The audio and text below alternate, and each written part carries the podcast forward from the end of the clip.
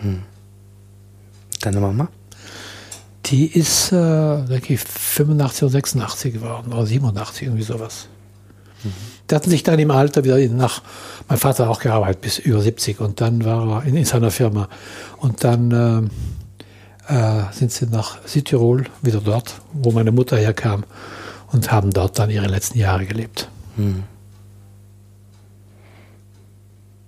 Was macht denn deine Schwester eigentlich? Meine Schwester ist, äh, ähm, ist jetzt Witwe, wohnt, lebt in Mailand. Ähm, sie war lange Zeit mit einem Italiener verheiratet, vorher geschieden, einem Sohn und äh, sie ist immer Hausfrau gewesen, ihr ganzes Leben, hat nie einen Beruf gehabt. Aber sie ist eine fantastische Köchin, eine fantastische Hausfrau, kennt sich mit Kräutern aus, unglaublich, mit Natur und also sie hat äh, eine unglaubliche Naturverbundenheit. Hm. Und ich liebe sie. Ja, und ich habe einen älteren Bruder, der war ja der Nachfolger von meinem Vater dort, hat das lange Jahre gemacht, hatte dann äh, seine 28-jährige Tochter, ist, die in der Firma war, ist an Krebs gestorben. Und dann ist er von Mailand nach Zürich gezogen, in der Nähe von Zürich. Seine Frau ist auch an Krebs gestorben. Er ist jetzt 85 und lebt jetzt alleine dort in Zürich irgendwo, in, in der Gegend von Zürich.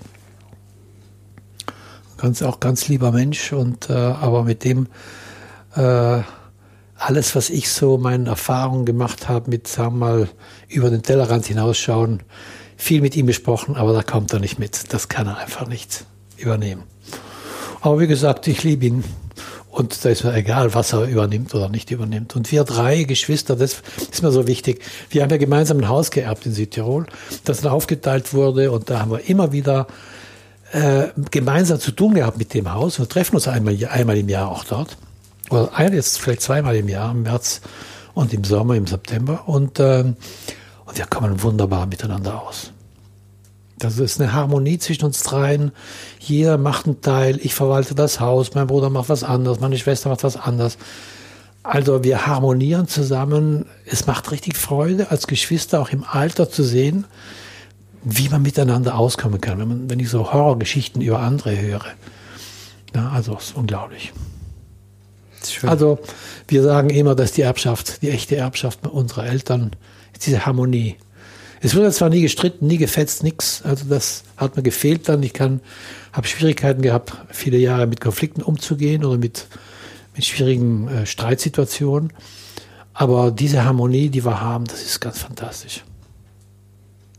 Bis jetzt. Wir haben jetzt immer noch Situationen, wo wir gemeinsam ein Stück von dem Haus verkaufen und äh, das, der gemeinsame Teil, das ist ein Kaffee, na, und wie wir da miteinander umgehen. Das ist, wir treffen Entscheidungen gemeinsam, ja, da, da, da, da.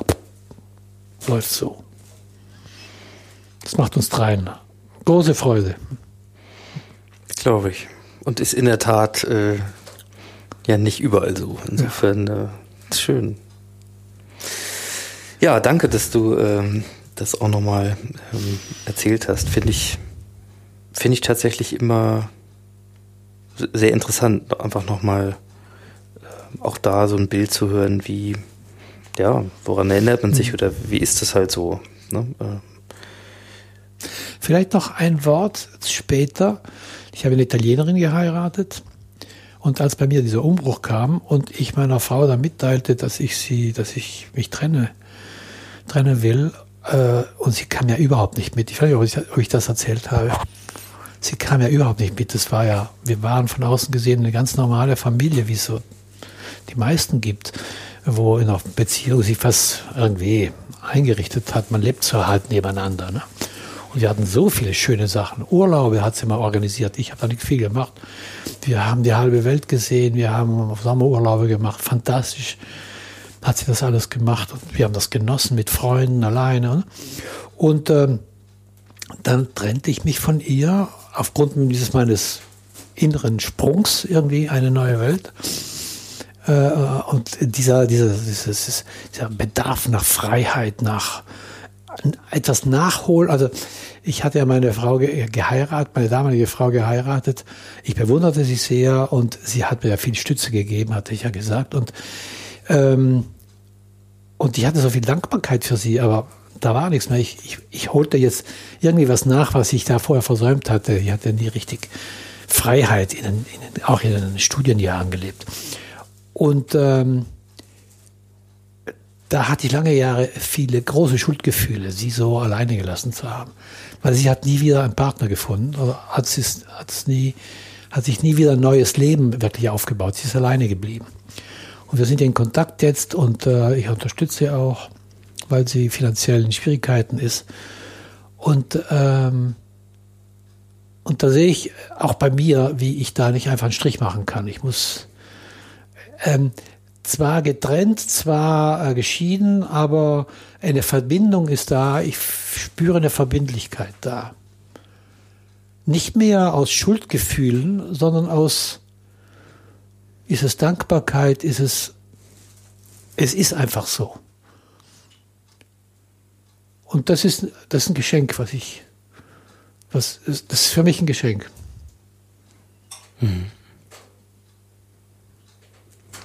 Und dass die, sie, die mir so böse war damals und ich hatte Schwierigkeiten damit umzugehen, dass jetzt zwischen uns, sie im, innerlich wird sie bestimmt natürlich immer mich noch beschuldigen, oder nicht, ich weiß es nicht.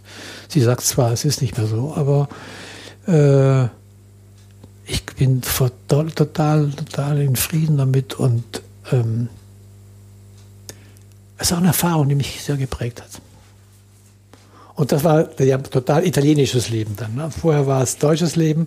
Da habe ich dann eine Italienerin geheiratet. Mit meinen Kindern spreche ich Italienisch, mit den Enkeln spreche Also ist, da hat sich dann dieses ganze italienische Leben aufgebaut, wo auch der Italiener mir, wovon wir vorsprachen, sich so da so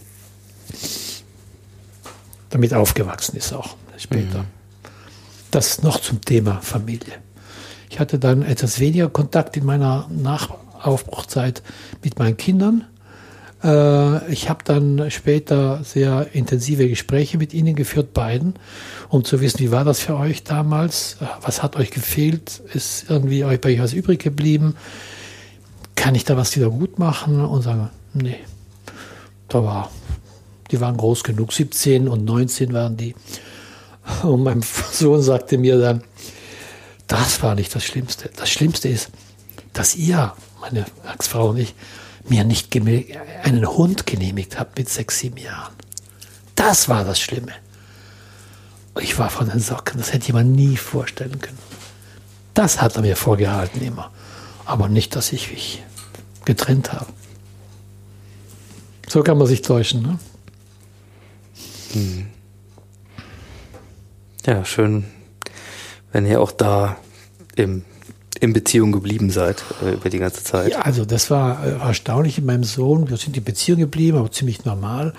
Und dann kam er, äh, das ist jetzt vielleicht fünf, sechs, sieben Jahre her, sechs, fünf, äh, ich weiß nicht, genau, also nicht viele Jahre her, hat er sich dann getrennt von seiner Frau und war dann selber in einer Krise.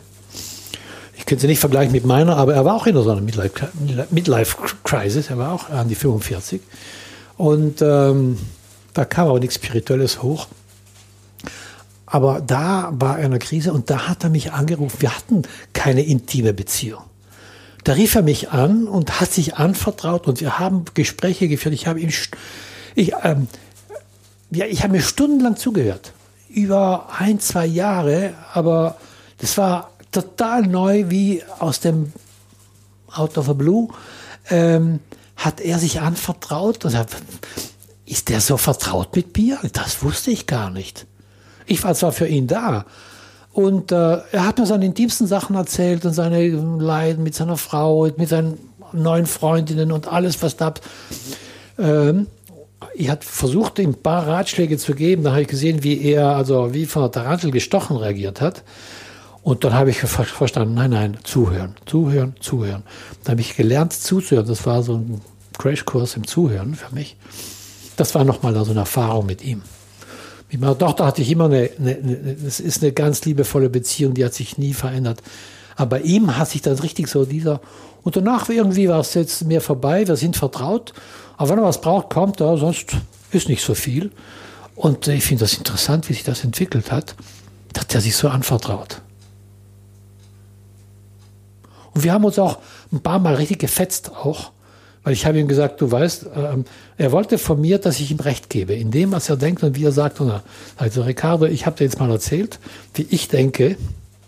Und wenn du willst, dass ich dir Recht gebe, das heißt dann, ich tue einfach nur etwas gegen meinen Willen. Ich könnte es zwar sagen, aber ist das ehrlich, wenn ich dir sage, einfach du hast Recht und ich bin überhaupt denke ganz anders? Das konnte er nicht ganz akzeptieren, dass ich so denke, wie ich denke und er wie ihr. Da habe ich, bin ich bei mir geblieben. Da haben wir uns ganz schön gefetzt. Aber es hat nichts geschadet. Ne? Das war dann in Ordnung. Und ich fand es gut, dass wir auch uns fetzen können, ohne dass da irgendwas kaputt geht dabei. Mhm. Das ist noch meine Geschichte. Ein bisschen Familiensachen noch von hier und da. Und jetzt sind wir, jetzt, jetzt im Augenblick sind wir ganz toll drauf miteinander.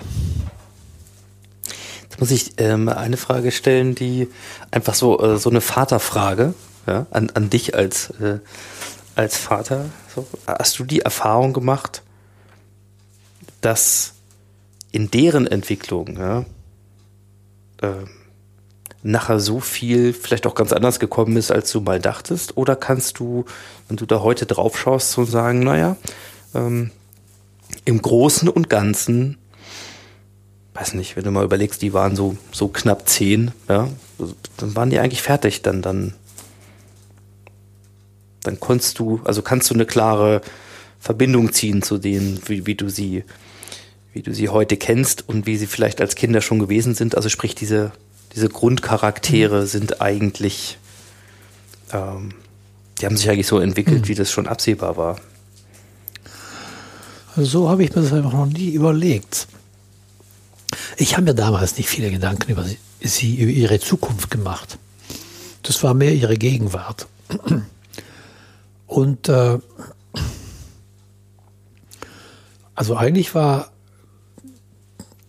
womit ich und meine, meine damalige Frau, wo wir uns richtig Gedanken gemacht haben, dass sie zu ordentlichen Schulen gehen. Das war die, Staats, die, die staatliche, also die, die, offen, die offene staatliche Schule oder Privatschulen. Wir haben uns dann für Privatschulen äh, äh entschieden. Wir wollten einfach äh, dass sie eine gute Ausbildung kriegen. Und komischerweise, die beiden haben auch was abgerufen von uns. Das ist ja nicht nur wir. Also wenn ich an die Claudia denke, die war nie brillant in der Schule, aber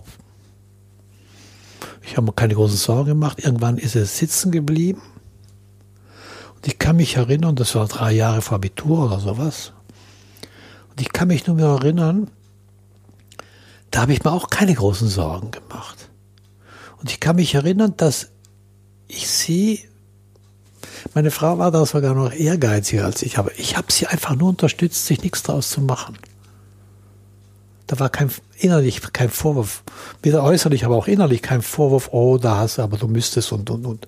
Da war keine Strenge in mir. Ihr gegenüber mit meiner Tochter. Dann hat es gemacht, ist hat alles gut gegangen, Abitur, Studium, alles gemacht. Ich habe mir da nie große Sorgen gemacht. Äh, schon gar nicht damals, als ich zehn oder war. Und mit dem Sohn war das anders komisch. Der Ältere, mit dem war ich viel strenger. Ich kann mich erinnern an eine Situation, also da ging es mir auch immer einfach, einfach um Ausbildung, Schule, Entwicklung. Und der hatte eine Lehrerin, die, sehr streng war. Äh, das war noch in, in der Grundschule. Und äh, äh, ja, sieben, acht, neun Jahre. Und da äh, sagte die Lehrerin, er hat ein hohe, hohes Potenzial, aber er macht sich nichts draus und er hat auch irgendwie so ein, mit Schreiben, er schrieb immer schlecht, das macht er heute noch. Und der hätte da irgendwie Dysgraphie oder irgendwie sowas. Und ich kann mich erinnern, das habe ich mir lange Zeit vorgeworfen, dass wir dann, sowohl meine damalige Frau und ich, äh, zur Seite der Lehrerin standen und sagten, also ihn unter Druck gesetzt hatten, er soll doch mehr machen, er, soll, er hat Potenzial, er soll mehr aus sich rausholen und, und, und. Und das muss, hat ihm bestimmt nicht gut getan, auch wenn das heute, äh, das heute kein Thema für ihn ist. Und da habe ich gesehen, da war ich streng. Also ich habe für ihn nicht gedacht, was wird in Zukunft werden und so weiter. Äh, aber es ging mir um, die, um, um, um den Augenblick damals. Mhm. Und sie haben alle ihren Weg gemacht und äh, ähm, sie machen sowieso, was sie machen. aber damals zu sehen, was sie danach machen würden, der Charakter ist und der ist geblieben. der ist einfach der.